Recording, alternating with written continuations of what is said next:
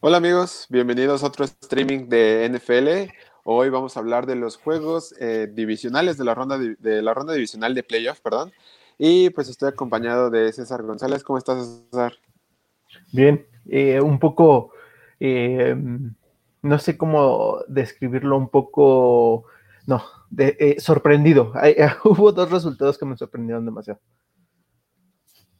Dos, sí, bueno, a mí también dos resultados que me sorprendieron bastante. Creo que vamos a concordar un poco en esos resultados, pero pues al final de cuentas creo que nos fue eh, pues, bastante bien en, los picks y pues va a ser divertido comenzar de, todo lo que, pasó. Y comenzamos con el juego de sábado en la tarde, el juego de Green Bay eh, contra los eh, Rams.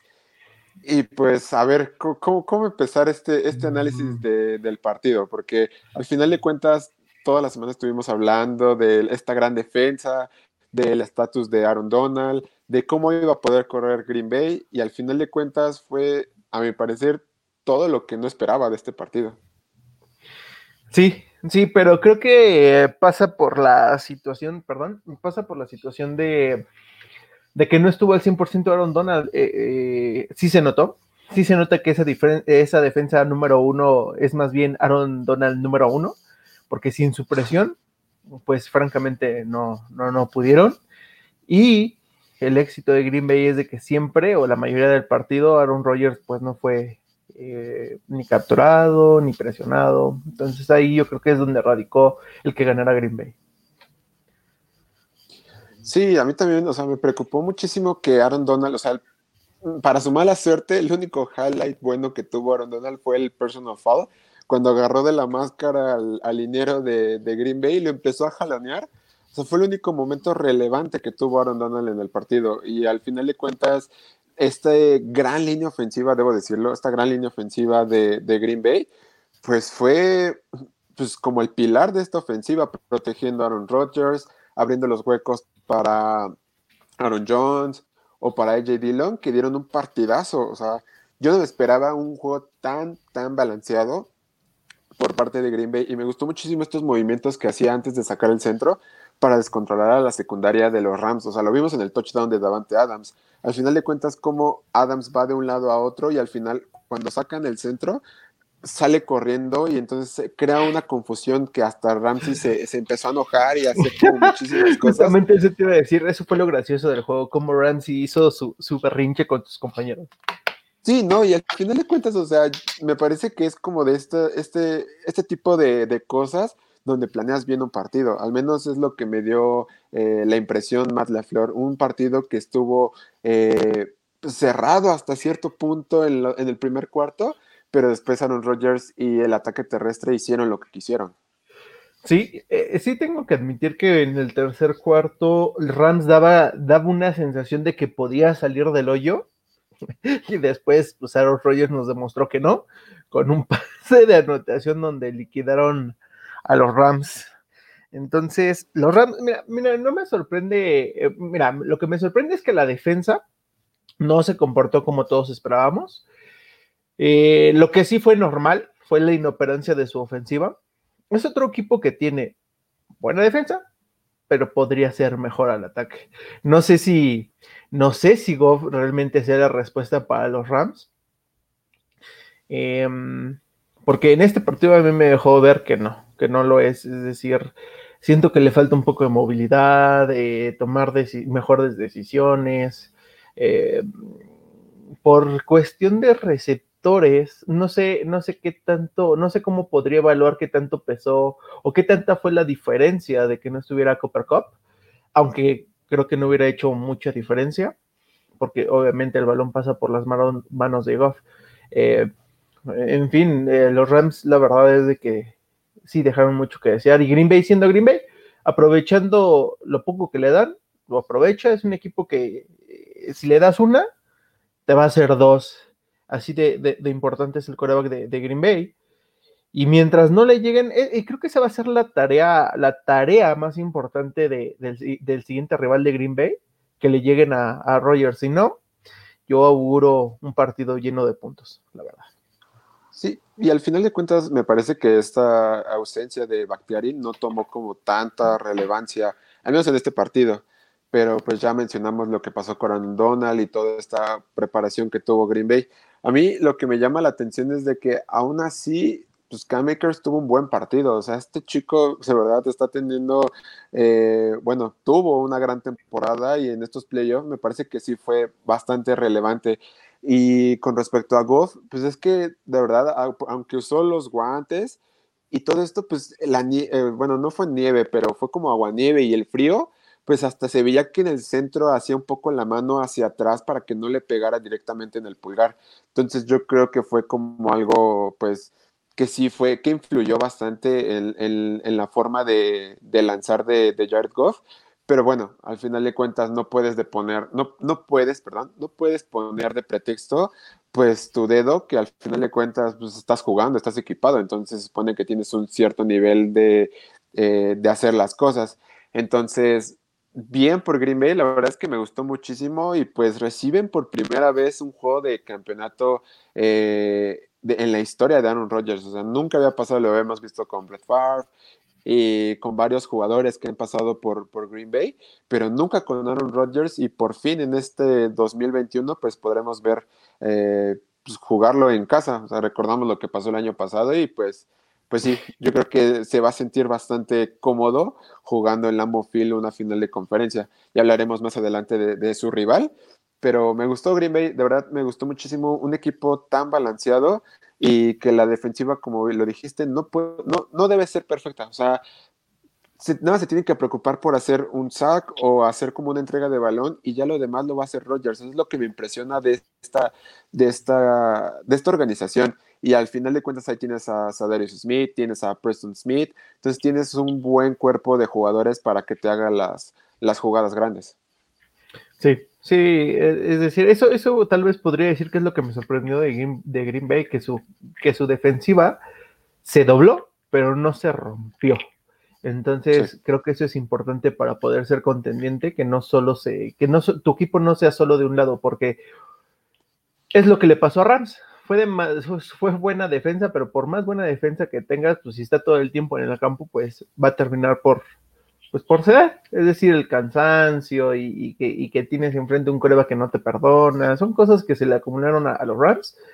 Este, y precisamente de ahí derivado mi comentario de no sé si, si los Rams realmente tienen que ponerse a pensar si, si Goff es la, es la solución o buscar alguna otra. O, traerle un, backup que, lo haga, que lo presione realmente para que, pues, o, lo haga mejor o, o que ya mejor decline la verdad.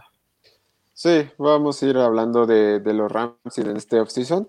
Y pues bueno, pasamos al siguiente juego que eh, fue la visita de Lamar Jackson y los Baltimore Ravens a eh, Orchard en, en Buffalo para enfrentar a Josh Allen.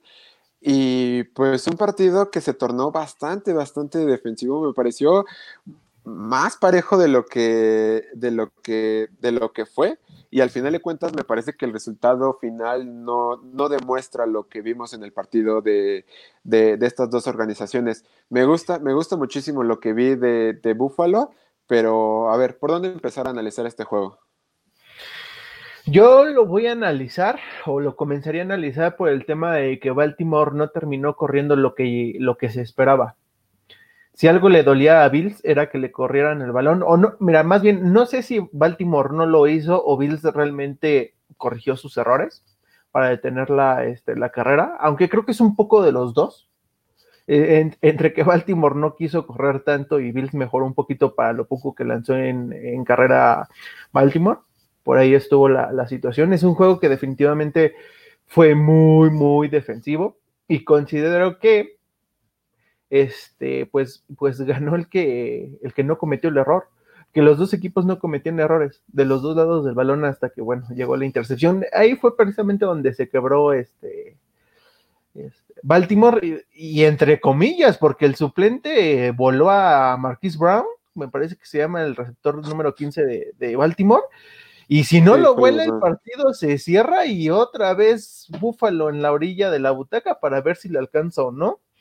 Entonces, híjole, es, triste lo que voy a decir, pero creo que este partido otra vez le, le costó la temporada por culpa de Lamar Jackson y decisiones mal tomadas. Yo, yo, yo creo que ese balón no lo tenía que haber lanzado, no sé, o comerse la captura o algo, pero lanzó, le interceptaron y a la postre esa anotación fue la que hizo la diferencia, porque de ahí se quebró este, Baltimore, luego se fue conmocionado Lamar Jackson, ¿no? Es decir, el último cuarto fue de pesadilla para, para Ravens y toda su temporada. Sí, o sea, a ver, yo voy a tomar primero lo que el, primer comentario que dijiste, que eh, la defensiva de Buffalo me parece que hizo el gran trabajo, ¿sabes? O sea, el defensivo, el coordinador defensivo de Buffalo, Leslie Fraser, me pareció increíble lo que, lo que corrigió en esta semana. El gran tacleo hacia las piernas de, los jugadores de, de, Baltimore, me pareció increíble esta agresividad y la, y la disciplina de la secundaria de de, Buffalo me gustó muchísimo, pero también siento que Baltimore dejó de hacer muchísimas cosas, porque este partido estaba hasta la mitad del tercer cuarto, finales del tercer cuarto estaba parejo hasta el pick six. Esta, esta, esta narrativa que se está tomando con Lamar Jackson de que tira pases sin sentido, que se come el balón y que nada más quiere correr. Ok, no, no, no estoy diciendo que Lamar Jackson sea malo, porque no lo es, pero es que estas decisiones de verdad me, sacan muchísimo de onda en toda que ve que los linebackers hicieron para atrás. O sea, era un cover, era cobertura de zona, dos profundos en la zona de anotación y todos los demás, o sea, todos los demás estaban en la línea frontal, o sea, en la línea de gol para las coberturas, o sea, cortas. Y al final Lamar Jackson, si hubiera corrido, a lo mejor hubiera ganado unas cuatro o cinco yardas, pero no hubiera sido una, una entrega de balón. Entonces me parece que es una gran, gran equivocación. Y a mí algo que me gustó muchísimo que, pasó en el partido es de que eh, Sean McDermott, el head coach de los Bills, empieza a saber tomar decisiones en momentos importantes, ir por los puntos, no arriesgar demasiado el balón. Y eso sí, al final de cuentas el clima fue un factor porque Justin Tucker fallando dos goles de campo seguidos uno en el lado izquierdo y luego en el lado derecho, es como para pedir un deseo, ¿sabes? Entonces, me parece que fue factor, pero el mayor, para el, mayor, el mayor perdedor de este partido, a mi parecer, fue el centro de, Baltimore. Es que no, puede ser que seas un centro profesional, que estés en un partido de playoff, y es que vuelas, vuelas los centros. O sea, Lamar Jackson se lesionó por un mal centro que no pudo controlar, se le fue, fue corriendo y justamente al final de cuentas, pues chafeó, o sea, de verdad, chafeó el partido porque ya no pudieron recuperarse. Entonces, hubo muchísimos, muchísimos centros que no pudieron, que Lamar tuvo que rescatarle a este cuate. Entonces, me parece, pero muy, muy, eh, pues muy mala onda del centro que no corrigió en todo el partido. O sea, a lo mejor te pasa en el primer cuarto y dices, bueno, el clima, lo que sea. Pero ya después en todo el partido, me parece que es un error muy grave y que no lo corrigieron. Es, de verdad impresionante cómo es eso.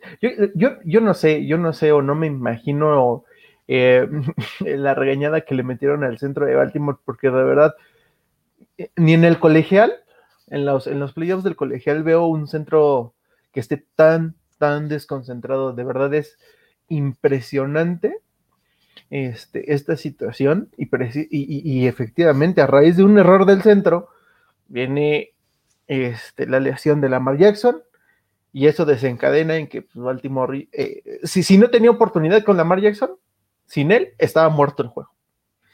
Y a pesar de eso tuvieron la suya, pero pues bueno, digo, por algo es suplente el, coreback y pues lo voló.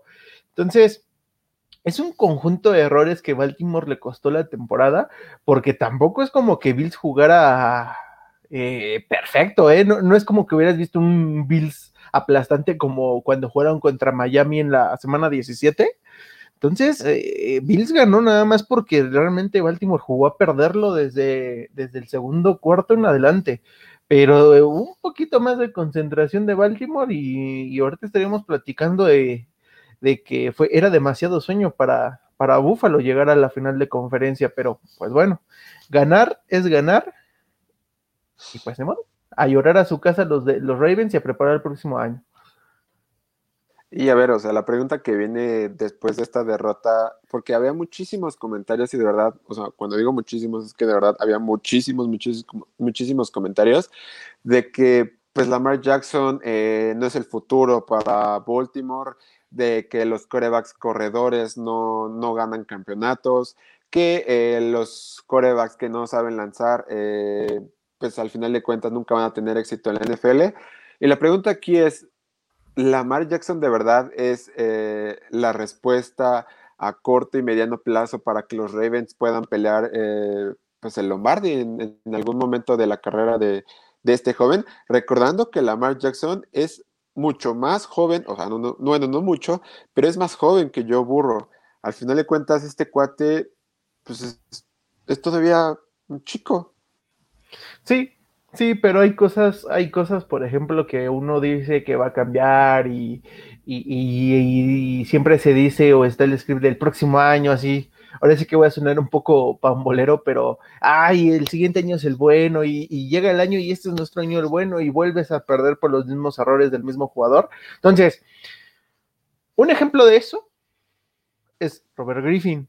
Todo el mundo, no, es un coreback que lanza, digo que corre. No, pero Washington lo va a moldear y lo va a hacer que, cambie el script a lanzar más y, y sí va a correr, pero ya en menos cantidad. ¿Cuántas veces han dicho lo mismo de Lamar. Entonces, Lamar como que ya está entrando a una, a una situación donde la crítica va a realmente a, ser eh, cruel con él porque es eh, pareciera ser un coreback elite, pero en algún momento se siente como si fuera humo lo que nos está vendiendo, porque otra vez se cae en el partido bueno. ¿Qué es lo que yo haría como mm, eh, entrenador de Baltimore? sinceramente le traigo competencia. no como le hicieran a Aaron Rodgers. Exactamente, mira, pero Aaron Rodgers está en, digo, en otro nivel, le puedes llevar al mismísimo Tom Brady, Aaron Rodgers va a seguir siendo bueno, pero para corebacks que realmente quieren dar el salto, necesitan tener a alguien atrás que los empuje. ¿Quién escogería yo? Mira, yo viendo a, yo viendo a Baltimore, este, yo viendo a, a Baltimore, sinceramente, no necesita en el draft un, defensivo, los tiene. Ofensivamente creo que está bien, por ahí le falta igual un receptor, un receptor, porque corredor tampoco le falta. Entonces, y yo, yo me iría por un coreback que no estuviera tan alto. Un ejemplo, Mac Jones de Alabama. Se lo traes. Es un, es un coreback que no corre. Y si en una de esas Lamar Jackson no te funciona, metes a Mac Jones y quién no, y quién no te puede firmar que por ahí te sale un, este, ¿cómo se llama? No te sale un Pat Mahomes. Aunque digo, obviamente, digo, ah, obviamente me estoy saliendo del plato, pero debes de arriesgar porque eh, Baltimore es un equipo hecho y, es otro equipo de verdad, igual que los Rams, están a un coreback de ser realmente ah, más, más competitivos, de ganar ese juego a Baltimore, un coreback bueno, que no corra tanto, de ganar ese juego, llegar al Super Bowl y, si bien no ganarlo, pero ya estar en el Super Bowl. Van dos años que de verdad, digo, yo no soy aficionado de Baltimore, pero si lo fuera me sentiría tan decepcionado, tan triste de que otra vez un año de, buena temporada, eh, primer juego de playoff bueno y, el primer equipo que realmente me representa eh, competencia, no doy una. Y lo mismo que le pasó a Rams, por más buena defensa que tengas, que tengas a Humphrey, que tengas a Peters, que tengas tus tres linebackers que son excelentes, no la vas a poder pasar porque necesitas, necesitas meter puntos. Si no metes puntos, te va a pasar lo que le ha pasado a Baltimore el año pasado y este año. No hay más. Sí, a mí lo que me preocupa muchísimo, bueno, antes que nada, eh, eh, eh, pues saludar aquí desde de Guatemala pues, también verdad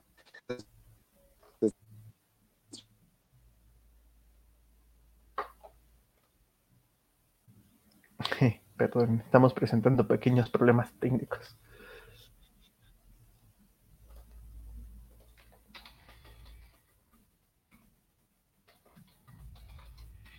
pues bueno, disculpen las fallas técnicas, en un momento las arreglamos. Eh, muchísimas gracias, Keira. Estamos para poder dar el punto de opinión y, y en espera de sus comentarios.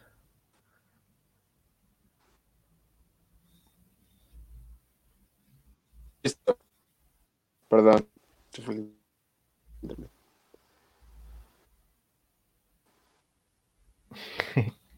Sí, eh, es un tema, todos los que nos ven, eh, realmente es un tema complicado el que tiene Baltimore.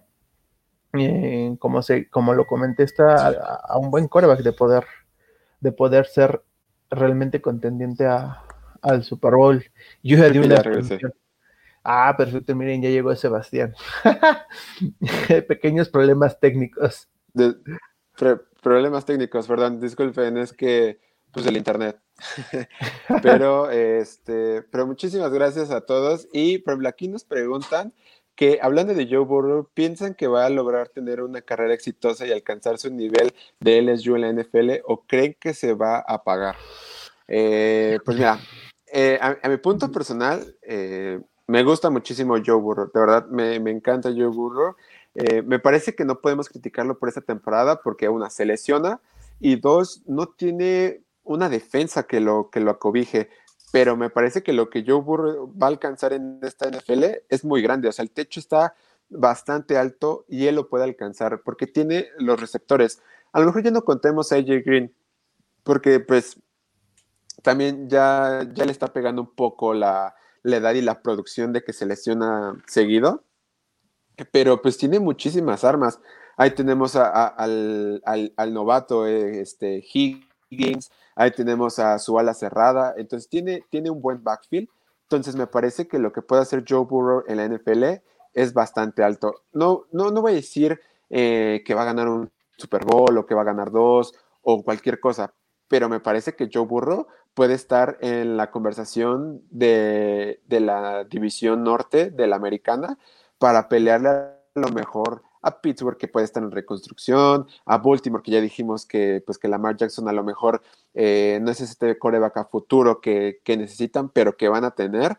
Y pues Cleveland pues está subiendo de nivel, entonces me parece que Joe Burrow puede ir subiendo cada año de nivel con un buen head coaching. Si, si Zach Taylor no hace eh, lo necesario por ayudarlo y aconsejarlo bien, Joe Burrow uh, pues bajaría muchísimo su producción. Pero me encanta, me encanta mucho Joe Burrow para, para la NFL. Mira, en el caso de Joe Burrow, digo, para cerrar este tema, es, es un buen jugador, lo demostró en el colegial, le ganó a Alabama, que no es, digo, no es poca cosa ganarle a Alabama un equipo de Nick Saban. Em, está en una, francamente está en una, una división donde eh, va a estar a prueba muy rápido. Hablamos de Pittsburgh de reconstrucción, tal vez es eh, Pittsburgh por ahí se nos cae, pero Baltimore va a estar ahí compitiendo al menos dos años más. Eh, Cleveland tiene buen equipo y espero que no se desmoralicen después de lo que pasó, que hablaremos eh, un poco más tarde de ese juego. Pero Cleveland, digo, si, si, mantiene ese nivel, realmente va a ser contendiente en esa, en esa división. Entonces, Joe, Burro tiene buen equipo y la defensa de Bengals bueno, sí, sí les falta y aparte de lo poco bueno que tienen lo, cambian, entonces pues sí, digo, yo, yo, es otro equipo que posiblemente en el draft vaya por selecciones defensivas. Entonces, eh, yo, yo, creo que sí, sí vienen buenos años para Bengals con este coreback, que a pesar de que este año obviamente terminaron con marca perdedora, las sensaciones que dejaron con Joe Burrow, a mi forma de ver, fueron excelentes. Es decir, yo si fuera aficionado de Bengals, después de esa temporada comenzaría a ver la luz después de, este, ¿cómo se llama?, de tanta sombra en, en temporadas pasadas. Es decir, poco a poco es cuestión de tiempo. Es decir, todos los proyectos que vemos actualmente, a excepción de algunos, han llevado tiempo. Si no, pregúntenle a Cleveland cuántos años lleva en reconstrucción con picks erróneos, con buenos picks. Pero miren, ya va saliendo. Entonces, yo creo que ese va a ser un escenario. Yo no, yo no podría decir hoy que la próxima temporada Bengalíes va a llegar a Super Bowl y, o a playoffs, pero sí puedo, sí podría confirmar o afirmar que en uno, dos, máximo tres años, los Bengals van a estar en el top de la liga si mantiene el nivel y mantienen un buen coacheo con, con su coreback novato. Sí, yo también, o sea, velo de este modo. Joe Burrow es, más bien, Bengals es competitivo por Joe Burrow y vamos a seguir viendo. Y regresando al tema de Baltimore, el último comentario que yo quiero dar de este partido es de que Baltimore necesita una línea ofensiva. O sea, que le hagan como quieran, pero necesitan una línea ofensiva. O sea, no han podido, eh, pues, como cubrir este hueco que dejó Yanda. Entonces, me parece que, que es ya o ya una línea ofensiva nueva para, Baltimore si quieren seguir compitiendo en, la americana. Sí. Y pues bueno, o sea, es la mejor opción, al menos para Ravens en este offseason es la mejor opción y la más clara, a mi parecer. Y, por ahí vi en el rank del, del, colegial porque por ahí viene un centro, no me acuerdo de, de qué universidad es. Está este es, el, de Penn State, ¿no? Me parece. No, no, recuerdo. comienza con N la universidad, es morado. No, no me acuerdo cómo se llama la universidad. Es una universidad no tan famosa. Este, en un momento más se los digo, pero es un centro que viene muy bien este proyectado en la, ¿cómo se llama? Eh, en el draft. Está, si no me equivoco, está rankeado en el 17.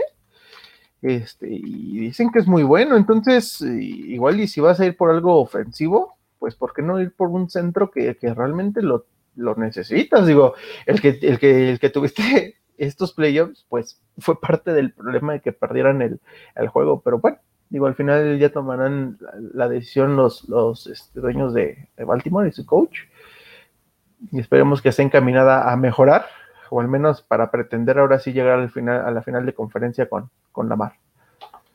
Sí, pues bueno, eh, terminamos este juego eh, bien por los Bills que van a tener eh, su primer final de, conferencia desde, desde la temporada de 1993. Entonces va a ser bastante divertido.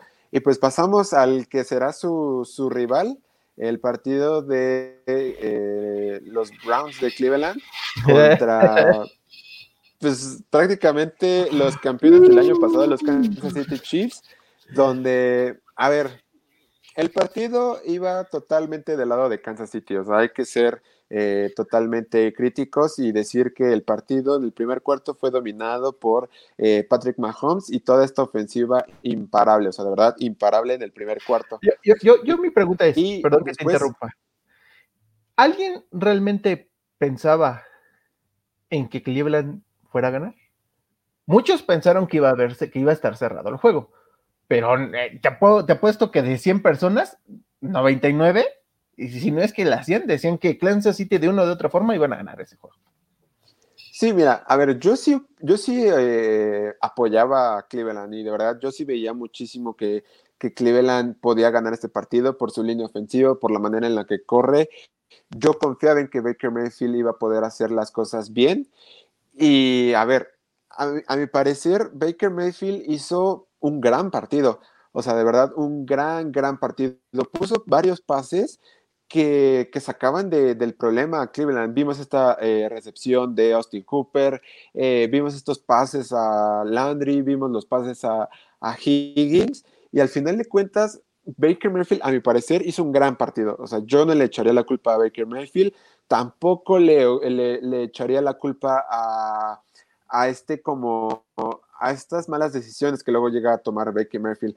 ¿Dónde fue el punto de quiebre del partido? Simplemente cuando no tomaron las decisiones para ejecutar bien Cleveland. Al final de cuentas, este partido iba bien y llegamos al punto de la jugada, eh, una de dos jugadas críticas del partido, que fue la de Higgins, o sea, el fumble de Higgins, donde pues Daniel Sorensen le pega en la cabeza, es cierto, es casco contra casco, pero a ver, o sea, no voy a defender a, los árbitros ni tampoco voy a decir que le robaron a Cleveland, porque no, o sea, las reglas están ahí, pero en una jugada donde estás en, la, en, la, línea de banda y al final de cuentas solo hay un árbitro de ese lado, o sea, el árbitro no va a estar viendo, o sea, no, el árbitro no va a estar viendo nada más que si le pega en la cabeza o que si lo abraza o cualquier cosa. El árbitro está viendo los pies y si, sal, y si salió. Y también, o sea, yo le cargo a Higgins todo el error. O sea, ¿sabes lo que dice Belichick? O sea, él dice que no estires el balón a menos que sea cuarta oportunidad o que sea la última jugada del partido. Y este cuate tenía un, minuto y medio para poder avanzar esas dos, tres yardas que le faltaron. Y se sale el balón. Y se sale el balón de la zona de anotación entonces, al final de cuentas, me parece que fue un error totalmente de Higgins al, intentar hacer más de lo que debía. O sea, de verdad, no, no veo por cómo, o sea, cómo defender eso. Mira, hay esa, situación del comentario de Belichick. Conozco dos jugadores que necesitan escucharlo. Uno, el de Cleveland. Dos, sí, no. el quarterback de Las Vegas. sí, o sea, siempre en la temporada hay una Clark es un clásico. Sí, justo. T. Higgins hizo un, un Derek Carr, justamente lo mismo. Esa es la vieja confiable de Derek Carr. Ay, hablando en serio, este, mira, es que Cleveland no jugó mal en, los dos lados del balón, pero eh, no perfecto. Yo considero que para ganarle a Kansas City, por más sobrado que esté Kansas City o por más lo que me digas de Kansas City, a Kansas City le tienes que jugar perfecto y sin perdonar. Jugadas puntuales que le costaron el partido a Cleveland, creo que el partido se rompió en esa jugada, porque Cleveland comenzaba a subir en el estado de ánimo, o sea, e, e, en la balanza, Cleveland comenzaba a ser mejor, y de repente con esa jugada, mira, se cambió otra vez la posición. Sí, no. Ahora, eh, de verdad, digo, hay quienes lloran, ay, es que el árbitro no marcó el cascazo y, lo que me diga, sí es cierto, pero ¿qué finalidad tiene, qué, fin tenía que, estirar el balón ahí? Te quedas en la 1, tienes dos corredores que en la 1 te, te, hacen pedazos de uno de otra forma, y lo, más, y lo más cruel fue que el balón no se salió de inmediato, fue rodando, fue rodando y no llegó a la cerrada. Entonces, creo que esa fue la jugada que definió el, partido, porque en la, diferencia de puntos, pues al final del día, esos cuatro que tal vez tenían seguros con esa anotación, que ya no los tuvieron, pues fue lo que, lo que definió el partido prácticamente al final. Este, respecto a Cleveland, respecto a Kansas, híjole, híjole, Kansas, no sé, no sé cómo comenzar con Kansas porque mm, no sé si jugando así le vaya a alcanzar para ganarle a, a Buffalo. Es que a mí lo que me, sorprende muchísimo de Kansas City es, pues al final de cuentas, ok, vamos, ya, ya, ya analizamos este, esta parte de, la primera mitad del juego. Ahora vamos a la segunda mitad. Al final de cuentas, el partido estaba totalmente del lado de Kansas City, eh, dominando, pero después viene lo de Patrick Mahomes.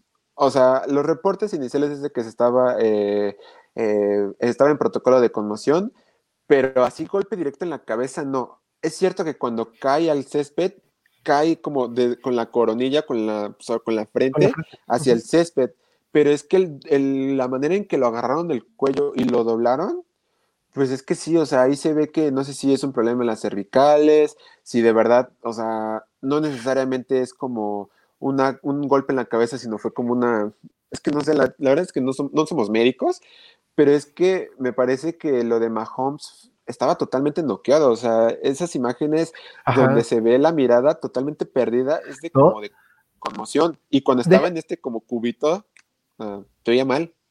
Pero, pero deja la, vista, o sea, cuando lo intentaron levantar, que no podía ni siquiera apoyar los pies, o sea, parecía un títere en las manos de sus ¿Sí? Este, ofensivos. Ahí es donde yo dije, algo está mal. O sea, no puede ser posible que por más que te traten de parar, no puedas poner bien los, los pies, hasta los tenía como, no sé, doblados. las rodillas se le doblaron. Ajá, exactamente. Entonces ahí es donde dices, a ver, algo está pasando, porque que no te puedas parar, pues no es tan, no es tan normal. Ya después, digo, él mandó el, el, ¿cómo se llama? El tweet de que, ah, todo bien, y que Andy Reid sacó también por ahí un tweet, no, no recuerdo si fue un tweet de, pues no pasó nada, pudo haber regresado, y lo, lo que me digan, nada, si hubiera podido regresar, los regresan.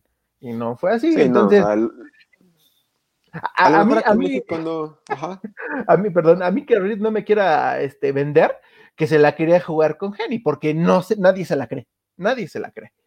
Y menos como estaba la diferencia. O sea, si fuera una diferencia de puntos, por ejemplo, de 20 de diferencia, pues dices, ah, yo sí te creo, ya no, te, ya no lo quisiste arriesgar, pues órale, órale, ya no lo regresaste. Pero que me diga que con una diferencia de menos de 7 puntos este, estaba disponible para entrar y que lo haya guardado, no se la creo por completo a Andy, la verdad. Sí, no, o sea, al final de cuentas, o sea, todos vimos esa imagen y nadie le cree eso. Al final de cuentas, pues, aparte en, Estados Unidos, toman muy en serio las conmociones, o sea, es un tema ya crítico. O sea, a lo mejor aquí en México no lo tomamos así, porque no tenemos como un deporte que sea de contacto tan fuerte, pero allá en Estados Unidos las conmociones son algo muy serio y que de verdad eh, Patrick Mahomes eh, saliera así del campo, a mí sí me preocupa muchísimo. Pero pues vamos a ver los reportes, o tampoco hay que especular de más y pues vamos a ver los, los reportes oficiales. A lo mejor salen el eh, miércoles, jueves los reportes oficiales de lo que pasó con Patrick Mahomes y su estatus hacia la siguiente semana.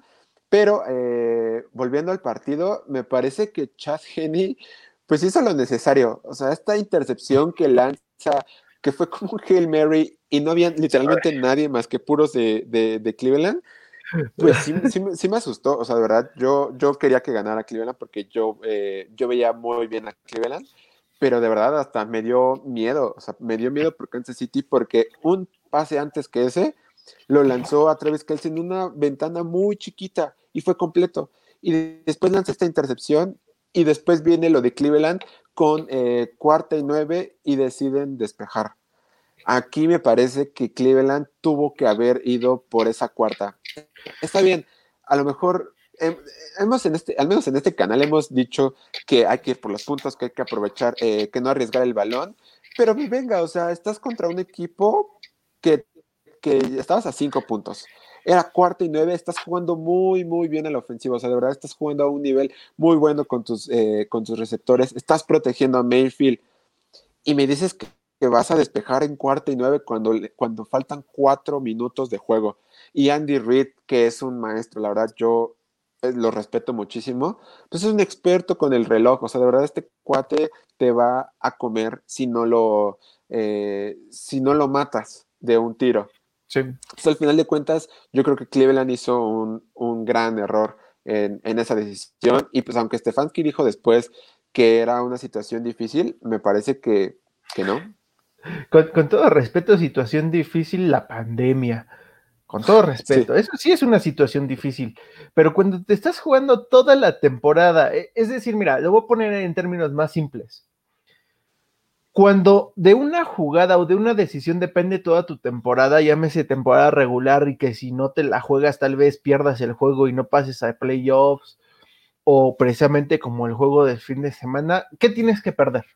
Si no la logras, vas a perder, que es lo mismo que te va a pasar que si no te la juegas. ¿Estás de acuerdo? Ahora, si, si, la, si te la juegas y la logras, pues qué emoción.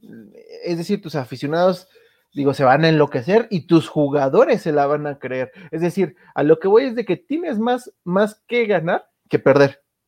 Porque de, o sea, el, el, no lograrlo ya lo tienes, porque es Kansas City. Pero si lo logras, es donde, es donde le faltó arriesgar.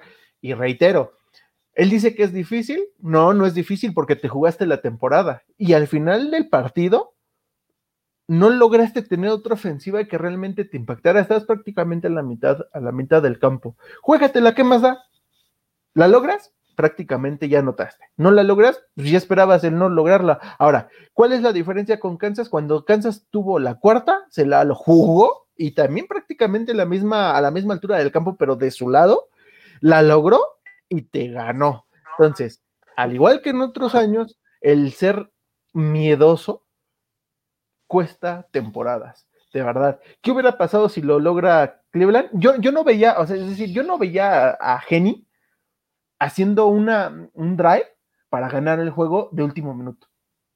No, no, lo veía. Después de ver ese, ese bombazo que le interceptaron, la verdad, sinceramente, no lo veía. Es, es por eso que digo, a mí, este, pues, es, un, es una derrota con mucho, con muchas buenas cosas, pero la, la, única mala o las dos únicas malas de verdad pesaron demasiado al finalizar el partido, que fue esa, este, la decisión del receptor de Cleveland y la decisión del coach de no jugársela y pensar que iban a tener otra, otra ofensiva este, para poder lograrlo.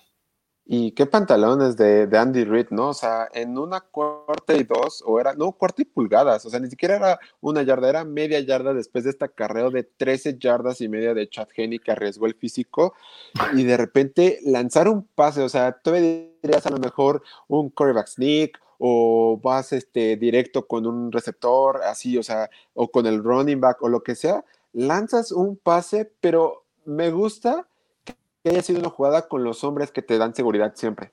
O sea, a lo mejor me hubiera esperado un pase a Travis Kelsey y fue ágil al final de cuentas. O sea, son hombres que tiene seguro eh, una recepción. Entonces me gustó muchísimo, me gustó muchísimo eh, la jugada. La decisión a lo mejor no fue la mejor. O sea, Andy Reid hizo lo que esperábamos que hiciera Stefanski y Stefanski hizo lo que esperábamos que hiciera Andy Reid en esas situaciones. o sea, se convirtieron... Ajá las críticas fueron tan severas, uno por arriesgarlo sin necesidad, que sería el caso de Kansas City, y el otro fue criticado duramente porque él sí lo necesitaba y no lo logró. Es decir, es como si la posición se hubiera invertido. El que más lo necesitaba no lo intentó y el que no lo necesitaba lo intentó y lo logró. Esa decisión definió el partido. Sí, no, o sea, al final de cuentas son detallitos que te, que te, que te cuestan los partidos y venga, o sea, Stefanski es su primer postemporada, se comprende y lo va a ir aprendiendo porque yo veo a Cleveland bastante bien para las siguientes temporadas. Yo creo que tiene un buen, eh, pues un buen equipo y en el que va a ir creciendo poco a poco con, con, pues con lo que pueda dar este Fansky y todo este grupo con Mayfield, la confianza. Entonces, a mí algo que sí quiero decir es de que me parece que Odell Beckham no, no es necesario. Perdón que lo diga, que te interrumpa, pero está muertísimo en esa plantilla. Sí, no, o sea, me parece que, eh, no sé, Cleveland debería de deshacerse de él y conseguir algo mejor, de verdad, o sea, es muy, muy buen equipo el que está haciendo esto. Y algo, otra cosa que, quiero decir del partido, me parece que eh, Cleveland le tuvo que haber dado más acarreos a Karim Hunt. Es cierto que Nick Chubb es como el, tu, tu running back titular y todo lo que quieras, pero al final de cuentas, Karim Hunt eh, tenía muchísimo que demostrar y sigue siendo una buena arma ofensivamente. Nick Chop tuvo sus buenos acarreos, pero pues dale un poco más de dimensión a, tu, a tu juego terrestre para que el rival no se espere estas jugadas. Y aparte de que tuvo muchísimos drops Nick Chop durante el partido. Entonces, igual, volvemos a lo mismo, pequeños de, detalles que te hacen eh, el partido un poco más difícil al final y pues que lo terminas perdiendo, ¿no? Pues lo perdieron porque, la verdad, porque quisieron, es decir, fue toma de decisión, digo, posiblemente, mira, es que posiblemente ahí está la diferencia de ser un coach con eh, demasiada experiencia como es Andy Reid, a diferencia del coach de Cleveland, que tal vez le falta esa parte de la experiencia. Entonces, hoy Cleveland, más bien sí, hoy Cleveland está eliminado por la falta de experiencia de su este, coach y digo, es normal, digo, si, si tú, si tú, si tú este, me lo preguntaras, yo diría que este año Cleveland ganó el Super Bowl, este, ¿cómo se llama? El Super Bowl de la mejor temporada, es decir, del mejor equipo. Nadie esperaba, o sea, yo, yo al menos no esperaba que Cleveland avanzara tanto. Sí esperaba una mejora, pero no, no tan, tan grande. Ahora, el reto del coach de Cleveland es que no, que no se le caiga el equipo. Eh, que por ahí, es decir, este, este, este fracaso les pese tanto que terminen como por ejemplo Filadelfia. Sí. Digo, obviamente en Filadelfia hay un tema también por ahí de que hubo demasiadas este, este, lesiones, perdónenme, respecto a su, su, roster, pero de verdad Filadelfia se cayó, pero a pedazos, así, ¡fum! Se nos fue. Entonces, este, digo, ese ya es parte del coacheo y vamos a ver qué tan qué tanto trabaja con su equipo, ya no en el aspecto de, las jugadas o el físico, en el aspecto mental, de que puedan mantener el nivel, porque digo, como lo hablamos, Cincinnati ahí viene, en una de esas nos sale un Cleveland con una temporada magistral con Joe Burrow y tienes a, a Ravens y Pittsburgh, por más reconstrucción que esté, pues no deja de ser peligroso. Entonces, esa división, la verdad es de que yo como veo las cosas, va a ser una división muy, muy competida el próximo año. Y si me apuras, por ahí andan saliendo un, ¿cómo se llama? Digo, me estoy adelantando mucho, pero por ahí sale el campeón divisional y dos comodines de esa, de esa división. Va a ser, va a ser divertida y pues bueno, eh, bien por, por, por, Kansas City. Mi último comentario es de que me parece increíble que Eric Benemy, el coordinador ofensivo de, de Chiefs, no tenga ofertas de trabajo de head coach en el siguiente año. O sea, no sé, o sea, yo si fuera ¿Dónde pondrías, de los equipos que faltan, pues es que de verdad a mí me pareciera, me, me parece, me parecería, perdón, que, que Texas, o sea, imagínate lo que, que lo que puede hacer Eric Bienemy con este equipo. Y con esto quiero pasar a la pregunta que nos hicieron de en dónde vemos a, a Deshaun Watson. Y mira, mira, yo, yo voy con esta. O sea, te lo voy a contestar así. para mí Deshaun Watson no va a salir de, los Texans. De verdad, yo no veo que Texans, Texans lo, lo, corte o lo cambie o nada. O sea, porque al final de cuentas es, es el único jugador bueno que te queda en tu ofensiva. O sea, la defensiva tienes Ahí sí, perdón. El corredor también es bueno. Ah, David Johnson. Eh, ah, eh, David no Johnson. Es el mejor, pero sí es el segundo mejor de ese equipo. Ok, le doy el beneficio de la duda. A mí nunca me ha gustado David Johnson. O sea, el único buen tiempo, la buena temporada que tuvo fue ese primer año con Cardinals y listo. O sea, me parece que David Johnson no dio eh, lo que tenía que dar. Y o sea, yo, yo, al principio, yo al principio de la temporada dije, ok, David Johnson con Deshaun Watson pueden hacer una buena, una buena dupla. Y me terminó decepcionando. Y Deshaun Watson terminó siendo toda la ofensiva para, para Houston. Entonces, me parece que, imagínense esto, o sea, al coach, eh, al coordinador ofensivo de los Chiefs, Eric Bienemy, junto con Deshaun Watson, armando el equipo de Houston para, los siguientes años, me parecería de verdad un gran, gran, gran proyecto. O sea, este cuate es un verdadero genio, un genio ofensivo y me gusta muchísimo lo, que, lo que está haciendo. Entonces, yo no veo a Watson eh, fuera de Houston y me encantaría que Eric Bienemy eh, tuviera una oferta de trabajo en esta semana o en la que sigue, pero necesita un trabajo de head coach y lo merece. Mira, e, en el aspecto, por ejemplo, de, que merece un trabajo así, no lo vamos a ver hasta que Kansas City sea eliminado, ¿no? Por cuestiones de profesionalismo y discreción. Este, por ejemplo, ¿qué pasó con el coach de este, el, el de Santos? O sea, todavía ni siquiera estaban totalmente eliminados los Santos o sea, desde el miércoles al jueves salió eh, la noticia y al final de cuentas los Leones le hicieron la oferta de trabajo y ya nada más falta que se haga oficial. Pero este cuate ya tenía trabajo antes de quedarse sin trabajo. Ah, bueno, mira, vamos a ponerlo mejor en otros términos.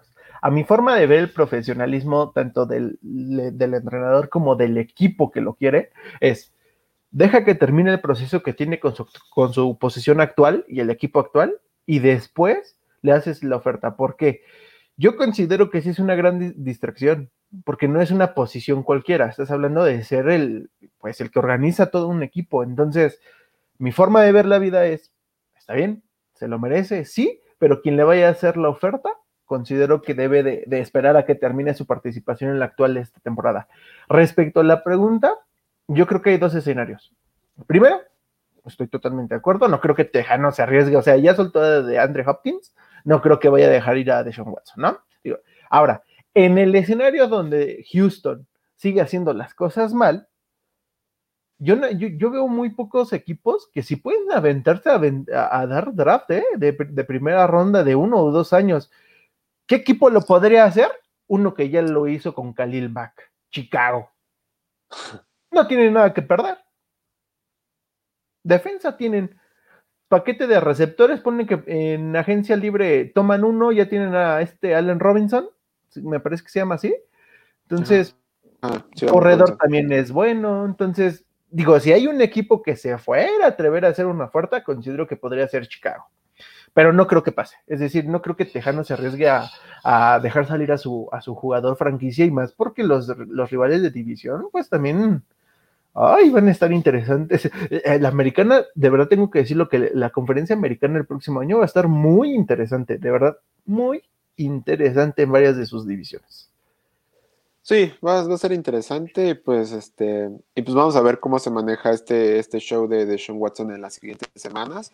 Y pues pasamos al último, al último partido de la ronda divisional, donde, a ver, no me gusta, no me gusta presumir ni nada, pero Lo vas a presumir.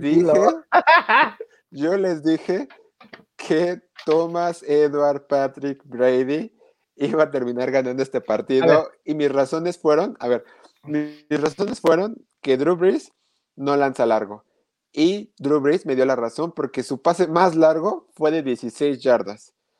O sea, voy, a hacer, una. Voy, a, hacer una, perdón, nada más voy a hacer contrapunto a cada uno que digas porque este juego creo que fue el más emotivo y más importante de todas las series que ah, hubo. Sin duda alguna. Este, ahora. Otra vez problemas técnicos. Yo creo que en ese tema de, lanzar, pues tampoco es como que fuera necesario, pero, pero, pero, pero, sí tengo que decir que los bucaneros tampoco es como que, uy, en todo el juego lanzaran pases de 20, 30 yardas, ¿eh? Yo, yo, solo tengo que decir que los bucaneros, de los puntos que hicieron ayer de 30 que hicieron, 24 fueron por los errores de Santos. Pónganse ah, a ver las ofensivas de anotación y, realmente, en, mira, ganar es ganar y, los errores se aprovechan, pero si haces el análisis eco de qué tan productivo fue Brady, fueron seis puntos, seis puntos que, que realmente fueron de ofensivas continuas, es decir, donde despejó Santos, la entregó a Bucaneros y comenzó a avanzar. son seis puntos. Lo demás fueron las intercepciones y balones sueltos. Mira, estoy totalmente de acuerdo, o sea, pero es lo que platicábamos durante el previo y, que, lo que duró toda la temporada. O sea, un equipo que mejor de los que enfrentó Santos te aprovecha todos estos errores. O sea, y lo vimos la semana pasada con Chicago. O sea, este fumble que le hicieron a Tyson Hill y que Chicago no lo aprovechó, pues es que es hay culpa de Chicago y del mal sistema. Pero aquí eh, la ofensiva de Tampa Bay te, te metía los puntos que tú dejabas ayer y ese es mi punto. Al final de cuentas, un equipo bueno no te respeta y te mata. O sea, te mete todos los puntos que, que tú le regalas. Y al final de cuentas, esta ofensiva de Tampa Bay me gusta muchísimo porque tenía la pieza que le hacía falta, que era Ronald Jones. O sea, la producción cuando, cuando corría Leonard Fournette era bastante baja. Creo que eran eh, dos o tres yardas por acarreo. Cuando corría Ronald Jones, la producción subía de 6 a 7 yardas por acarreo. Entonces, al final de cuentas, esta dimensión le ayudas a Brady. Es cierto que Brady tampoco eh, ya lanza largo, que todavía puede, más que Breeze, sí. sí pero al final de cuentas, le ayudas muchísimo. Y esta línea ofensiva cada semana me sorprende más, porque le ayuda muchísimo, pero muchísimo a Tom Brady en protegerlo le ayuda muchísimo en abrir los, huecos en, el ataque eh, terrestre. Y al final de cuentas, los wide receivers que tiene, es cierto que Gronkowski dejó ir dos pases que pues, pudieron haberle ayudado bastante, pero pues tiene a Antonio Brown que no fue factor, tiene a Mike Evans que tampoco fue tanto factor, tiene a Miller que tuvo dos recepciones bastante buenas. Entonces al final de eh, este Godwin también tuvo recepciones que le ayudaron bastante. Entonces al final de cuentas me gusta muchísimo este equipo de Tampa Bay ofensivamente. Y bueno, del otro lado del balón tenemos una defensiva que tuvo cuatro entregas, o sea, el diferencial fue de más cuatro en entregas de balón. Y lo comentábamos, y tú lo bien lo dijiste, Devin White iba a regresar y yo creía que Devin White iba a ser factor y terminó siendo el mayor factor que necesitaba esta defensa, porque al final de cuentas tuvo la intercepción y estaba en todos lados del campo tacleando a Alvin Camara, protegiendo los pases cortos. O sea, al final de cuentas fue un gran partido para este joven y la defensiva de, Tampa Bay. Sí, mira, yo lo que creo es de que Santos se equivocó en no atacar al punto más débil de la defensiva de, de Bucaneros, que sin duda, sin duda, es el perímetro. O sea, el perímetro de, de Tampa a mí no me inspira. Ah, no. Y, me atrevo y me atrevo a decirte que el juego contra Green Bay se va a definir porque Aaron Rodgers ataca esa zona. Ataca a puro perímetro. Y, tienen un receptor, digo, mágico, ¿no? No sé si él sea muy bueno o Aaron Rodgers lo haga ser muy bueno, pero bueno, eh, en cualquiera de las dos situaciones, pues termina haciendo el trabajo. Ahora bien, en la línea ofensiva de, eh, de, Bucaneros, yo no podría decir que, es, que se vio tan bien. A mí me hablas de la primera mitad del juego y yo veía a Brady como que saliéndose de sus casillas, ¿eh?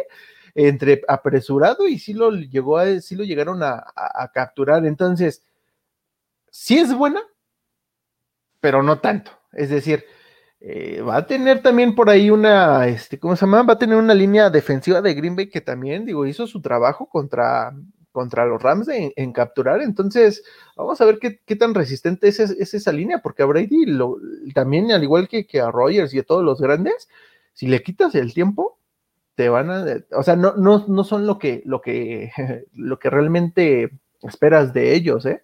Entonces, yo por ahí sí tengo mis dudas con la línea ofensiva de de Tampa. De su línea, este, de su 4-3, no tengo, no tengo duda de que es de las mejores de la liga. la verdad es, eh, podría decir que es hasta intimidante para los corredores, porque digo, si, si te vas por fuera, llegan los linebackers, si te vas por dentro, pues a, ¿quién quieres que te, te bloquee? ¿No? Jason su, JPP. exactamente. Ahora, tengo que decir, tengo que decir que este Jason se vio muy pambolero, ¿eh? Metiéndole la zancadilla a Alvin, Alvin Camara. Eso, eso sí, perdón que lo diga con un término tan vulgar, pero qué cerdo se vio. se vio, la verdad, digo, cerdo y cómico porque, híjole, no, no sé, igual era una escapada para, para los Santos. Uno no lo sabe. yo, yo, vi muy bien que, que los Santos no, pues, al final de cuentas no abandonaron el juego terrestre.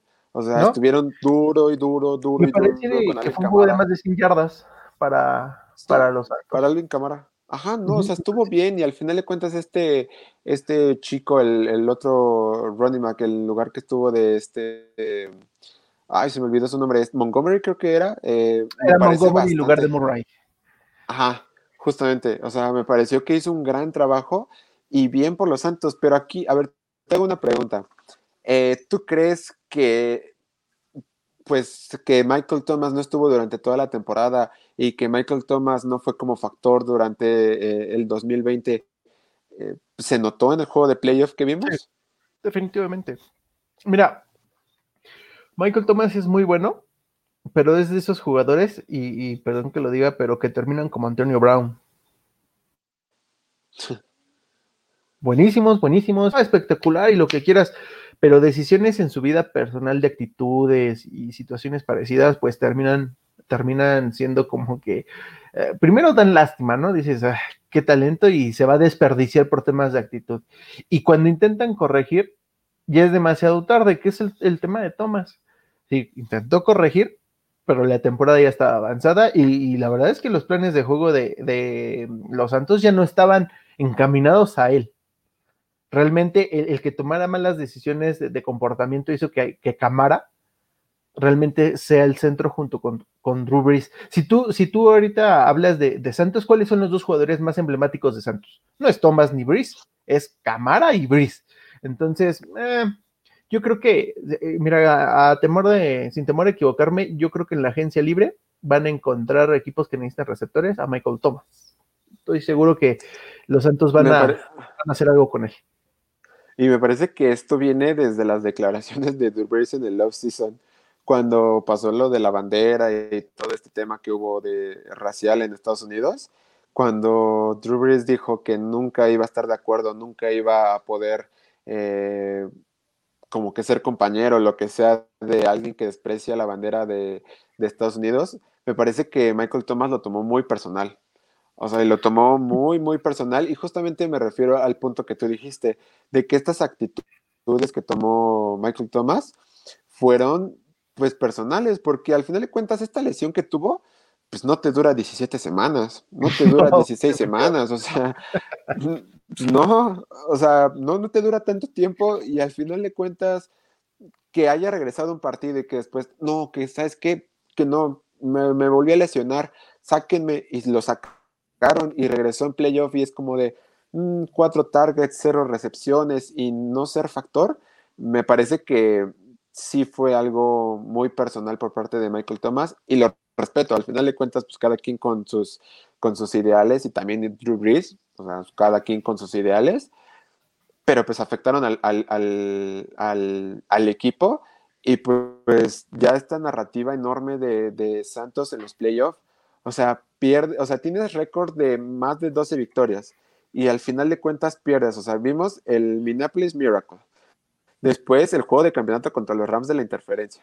Hace un año contra, contra Minnesota igual. Y ahora este año pierde contra, contra los Bucaneros en casa. Y al final de cuentas, si, si nos vamos en esta narrativa de Sean Payton, o sea, después del Super Bowl ha sido lo mismo.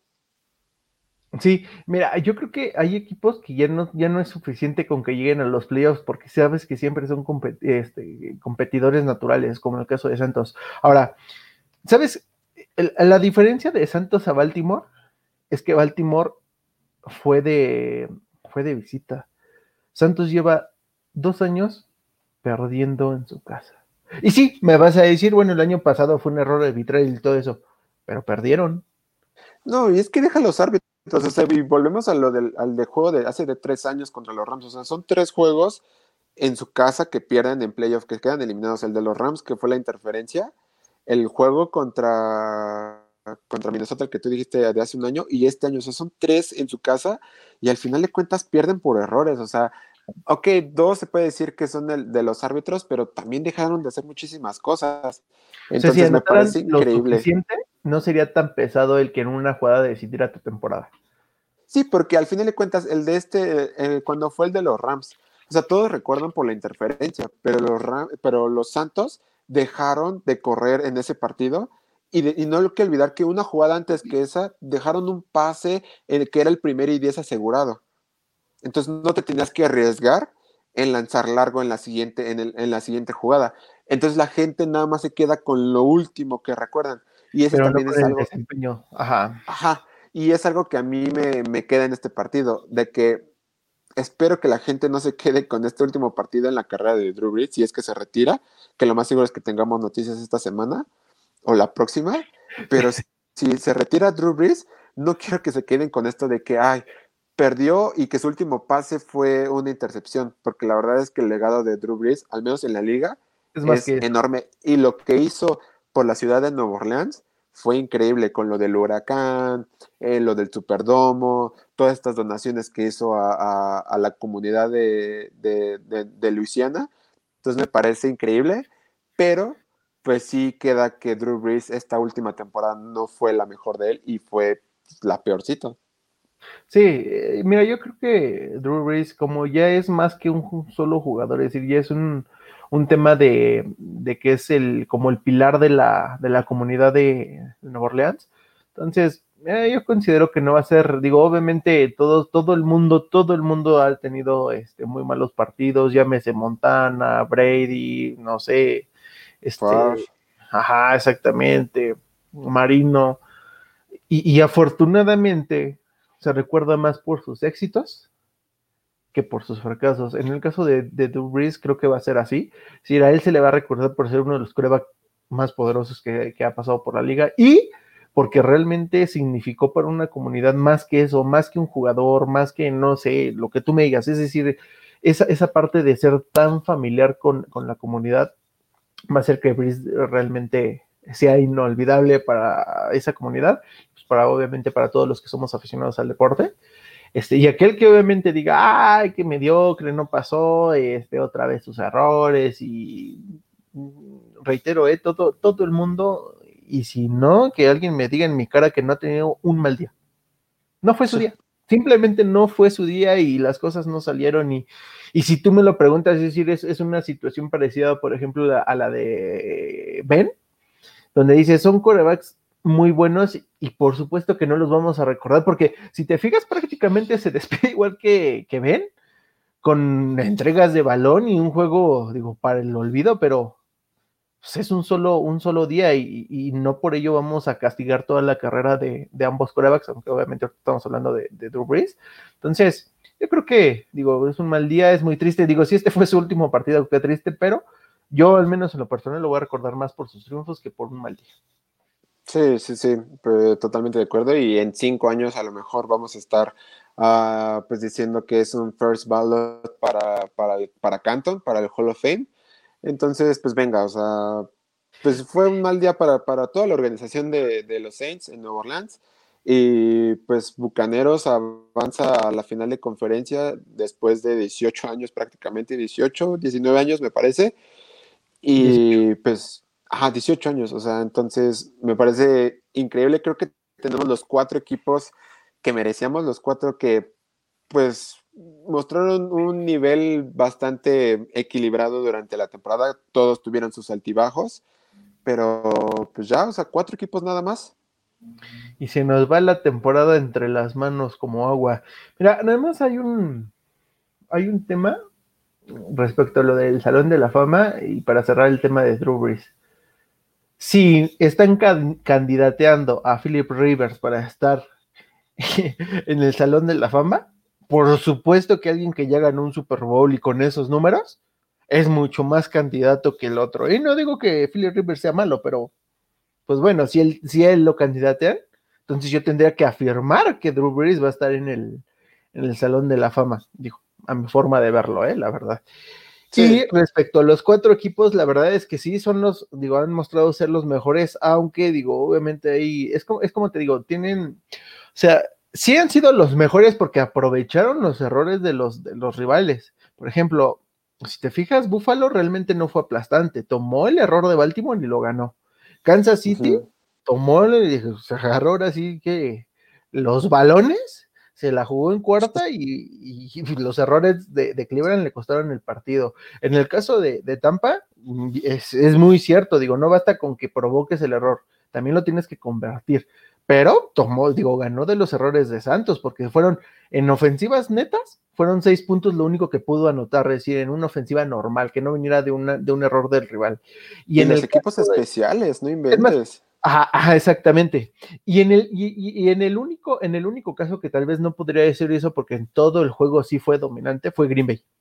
De los, de los cuatro que están ahorita, fue el único que realmente sí dominó su, su juego de pie a pa. Mm, tal vez se aflojó un poquito en el tercer cuarto, pero no fue tan, no fue tan peligroso como, como en los otros juegos que una jugada prácticamente regresaba al rival.